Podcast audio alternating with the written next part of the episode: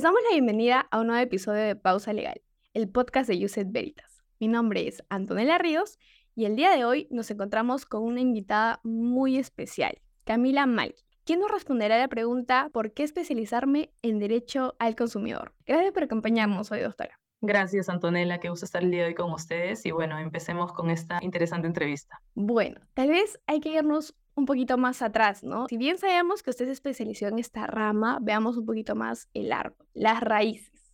¿Cómo fue su experiencia estudiando derecho y cómo se acercó al ejercicio del derecho del consumo?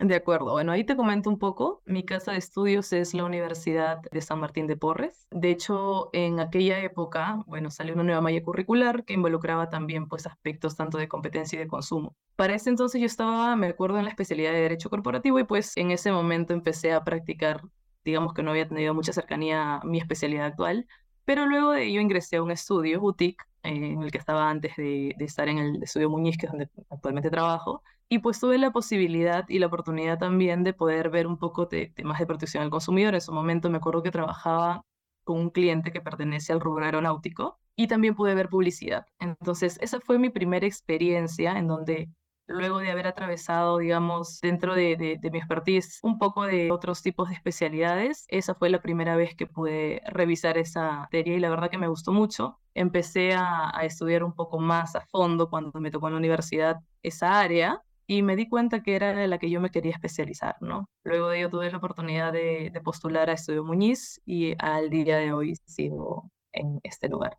Me parece muy interesante que usted nos comente que antes de estar en esta rama estuvo tal vez descubriendo otras ramas, incluso practicando dentro de otras, ¿no? Porque algunos de nosotros, como estudiantes, pensamos que, bueno, si las primeras prácticas que tenemos son sobre laboral, ya, nos vamos a quedar en laboral, por así decirlo, por siempre, ¿no? Y a veces nos da un poco de miedo al momento de empezar a practicar, como empezar a practicar tal vez en alguna rama que no nos guste. Y con lo que usted nos comenta, no, ¿no? Si nosotros empezamos a practicar en alguna otra rama que tal vez no nos guste mucho al principio, no significa que va a ser con la rama con la que vamos a quedarnos por siempre, ¿no? Vas probando nuevas ramas y que en realidad se trata de seguir conociendo, seguir descubriendo, porque la verdad esta rama de derecho del consumo para mí es bastante inusual, ¿no? Porque no solemos escucharla, por lo menos no, al iniciar los primeros ciclos de derecho. Claro, claro que sí. De hecho, yo he tenido la oportunidad de trabajar también con practicantes dentro de mi área y recuerdo mucho la etapa que yo pasé, ¿no? Justamente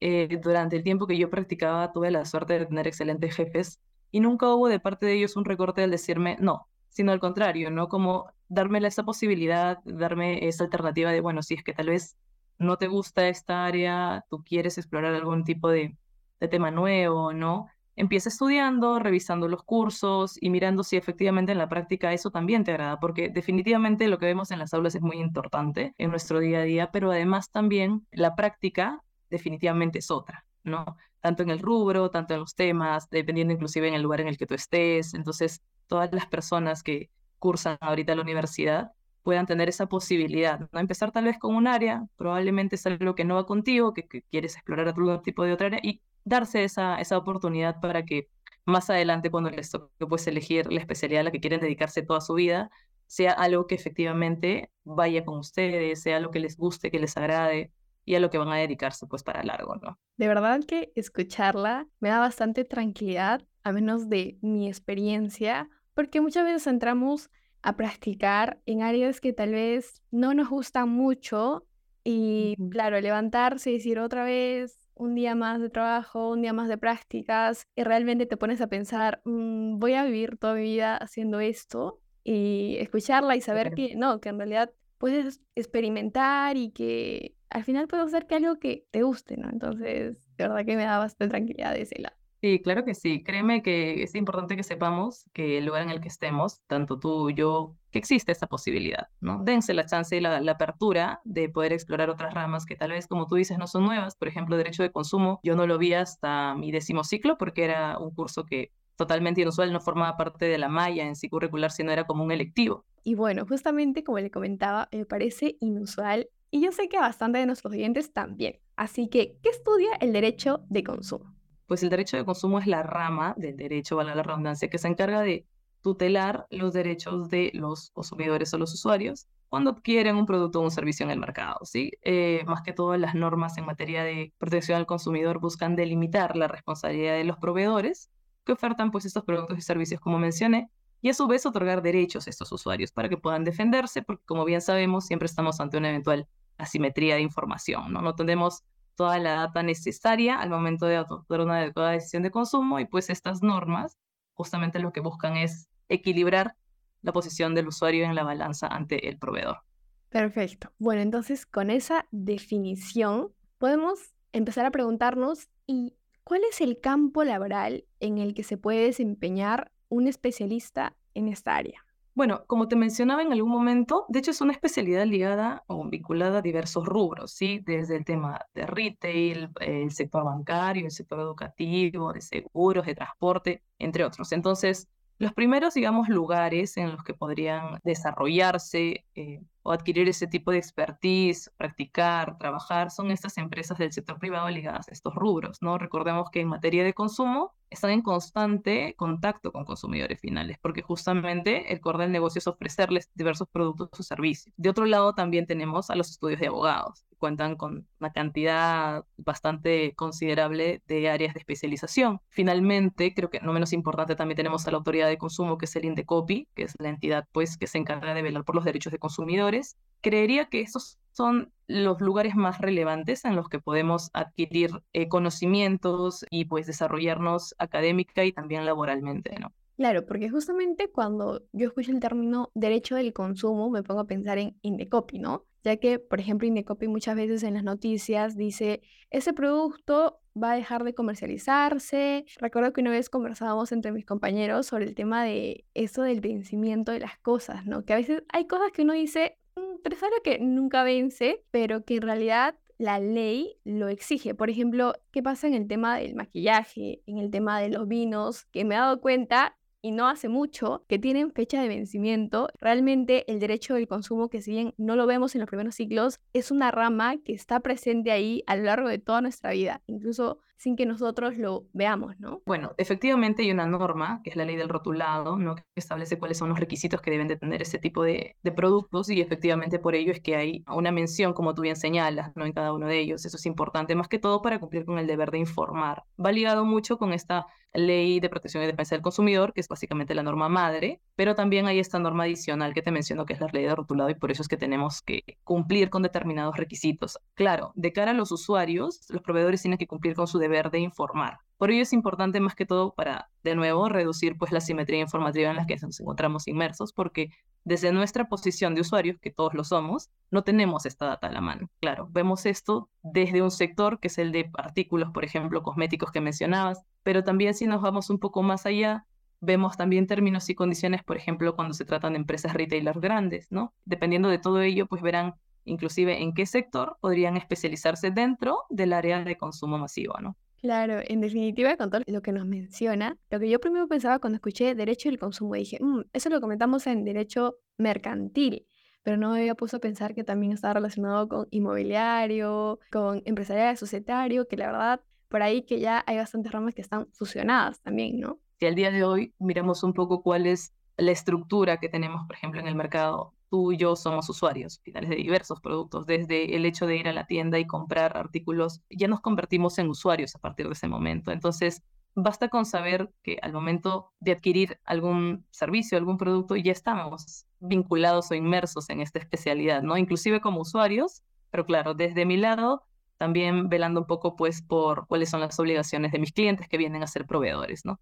Claro, porque también uno podría pensar, bueno, yo recién me convierto en un usuario, tal vez lo típico, ¿no? Hacer una compra-venta, pero no, realmente, por ejemplo, nosotros como estudiantes ya estaríamos siendo usuarios del sector educativo, ¿no? A recibir este servicio. Entonces, tal vez recalcar ese punto. Tomando en cuenta su experiencia y que actualmente usted se encuentra trabajando en un estudio, tal vez nos puede comentar cuáles son sus actividades que suele realizar día a día desde que usted se levanta y va al estudio, toma un café, cómo es, ¿no? Salen mucho del estudio, van a otras entidades. No sé si nos podría comentar tal vez un poco más de ello. Claro que sí. De hecho, al día de hoy yo tengo dos especialidades. Adicionalmente a protección del consumidor, también me desempeño en materia de protección de datos y privacidad, que también es una especialidad transversal a los rubros. ¿Por qué hago esta mención? Porque de hecho lo que yo hago en el día a día es muy parecido desde ambas aristas. Como estudio de abogados, nosotros brindamos pues consultoría integral a diversas empresas, compañías que están ligadas a muchos rubros al día de hoy. Asesoramos a muchos clientes también en materia de fiscalizaciones, procedimientos sancionadores y además de ello también pues siempre estar atentos a lo que hay adicionalmente en cuanto a las modificaciones normativas. Tú sabes que estas dos áreas están ligadas a la disrupción digital, al crecimiento pues, de plataformas, entonces, y brindarles ese, no, ciento, no 100%, sino ese 110% a los clientes, porque justamente el poder especializarte en una rama te da esa posibilidad y esa visión amplia, ¿no? la verdad que también cuando usted mencionó ese tema de la tecnología, la digitalización, pongo a pensar que revisan continuamente tal vez qué, qué actualizaciones hay. Entonces, ¿qué consejo